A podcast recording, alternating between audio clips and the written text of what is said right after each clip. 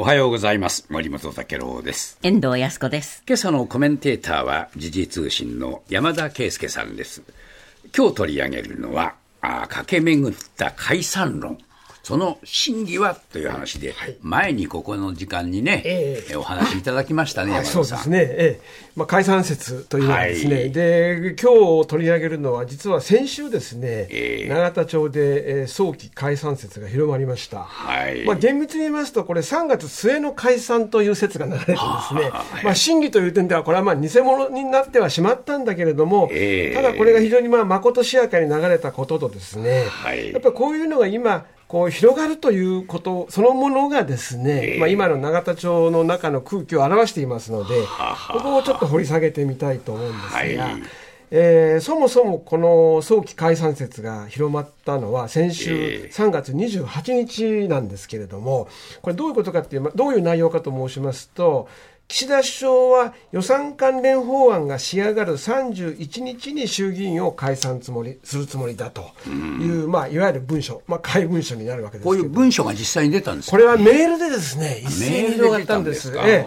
でまあ、あの、本当の出元が誰かわからない状態なんだけれども、もう永田町関係者、こういうのは広がるのは早いですからね。はい。まあ、あの、政治家や政治のお関係者だけでなく、当然メディアの人間も含めてですね、ええ。一斉にそれを目にすることになったわけです。ああなるほど。特に解散という言葉はか拡散力非常に早いんですよ、そりゃそうですよね。ええ。えでまあその実際は実際にはその3月31日解散なかったんですけれども、えまあこれについてですね、まあそもそもその出回った翌日岸田さんは、えーこの解散について聞かれて考えていないと言ってみたり、あるいは、えー公明党の山口代表がですね、ええ。先月このまだ月末になる前に、えーランチをですねえ岸田さんと取った時にもそれを正すという場面もあったりですね、まあそういう意味では非常に大きな波紋を広げたということでした。はい。まあそもそもまあ一体何何なんだということなんですけれども。これなんでこんな話が駆け巡ったかということですよね。そうですね、ええ。そこがやはり大きなこの今読むべきポイントなんですけれども、えまずそもそもその怪文書というのはどういう内容だったかということをですね、ごえ。え紹介したいんですけれども、まあ28日ですからはい。先週火曜日なんですね、はい。えーこの内容としてはですね令和5年度予算が28日午後の参議院本会議で成立する、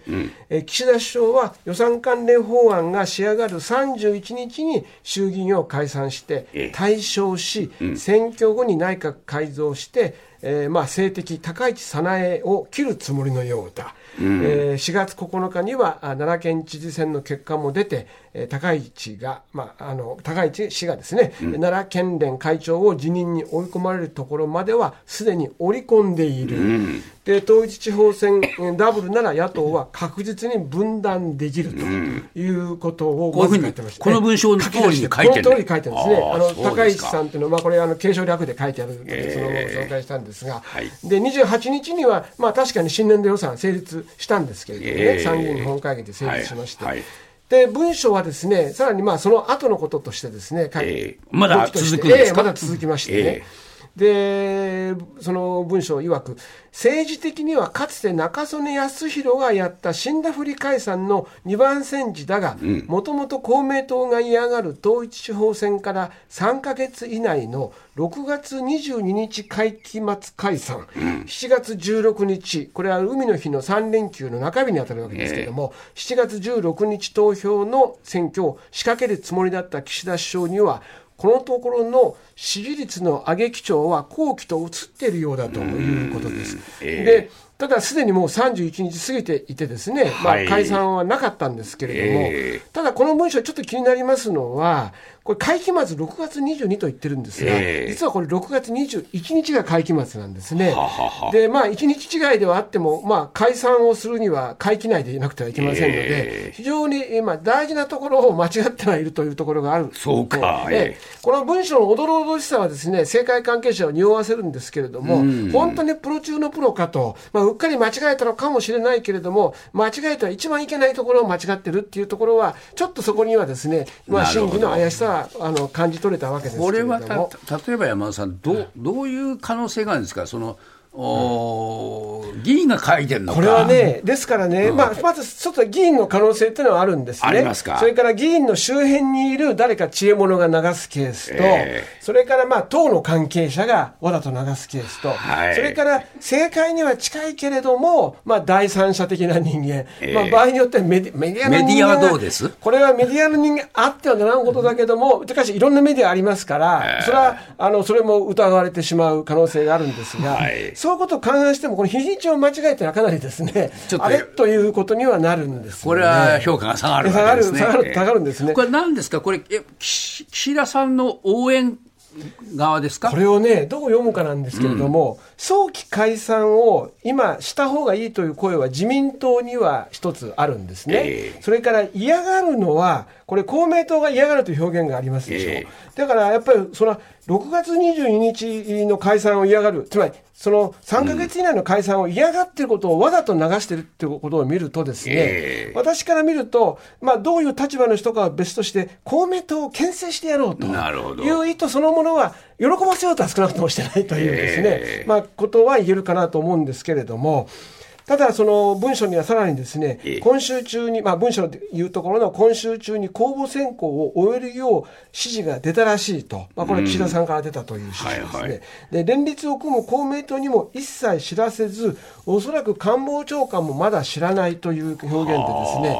まあ、あたかもこれは極秘の情報をつかま取ってるというところが書いてあるんですが、ええ。まあ、こういう書き方っていうのは、そのまあ、注意を引く表現としては面白いんだけれども、ここまで書き込んでしまうとですね、はい。まああの一応、まあ、一応と言いますか、政治報道をなりわいにしてきたものとしては、いわゆる盛りすぎなところがあってですね、まあ、話題作りの面があるという面では、えーまあ、さらに信憑性という意味では、あれとは思うんですけれども、どうですか？こういうのが出ると、はい。やっぱり政界は影響を受けるんですか？これはですね、ええ。やっぱり書いた人がともかく誰かが自民党の中で、あるいは政権に近い人が話している可能性をみんな想定するんですね。はいであるいはもっと言うと、岸田さん自身か、あるいは周りの中から戦略的にですね、ええ。こうした言葉を流すことによって、まあ、一義的にはやはり党内を引き締める、それから二つ目は野党を牽制する、ええ。そして公明党にも、まあ、ある種覚悟を決めてもらうといったようなことを、おまあ、言うということはこれ、公明党もしターゲットにしてるとすれば、はい。何が目的です？これ、公明党とはですね、ええ。今、その自民党と公明党の間で10増10減のですねことをめぐって、今、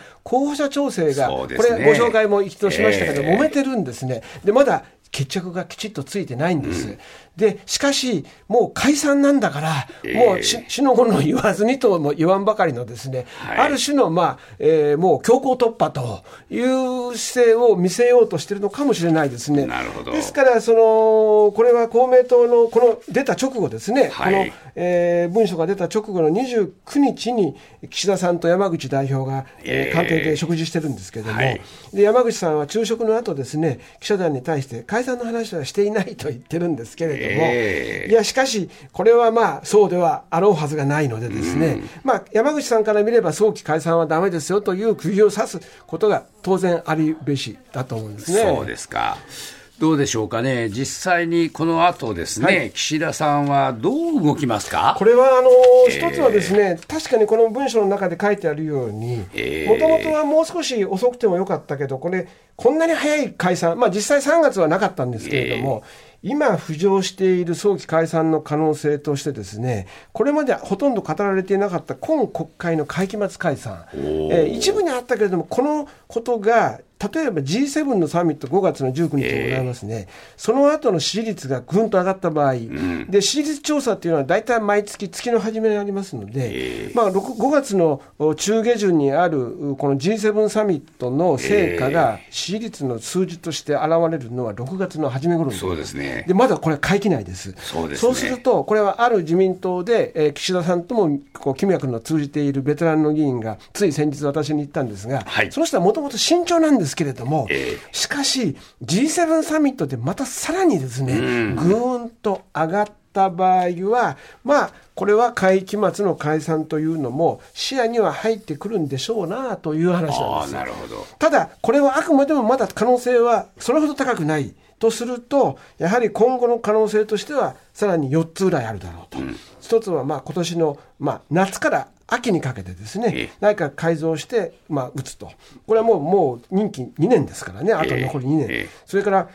来年の年明けという可能性も一おつ。そんな先。はいええまあ、あの年末から年明けと言ってもいいんですけれども、それから来年の通常国会末ですね、ですから来年の今頃ということでしょうか、ええ。まあ、もうちょっと先、来年の、おまあ、夏5月、6月、それから来年の真夏ですね、つまり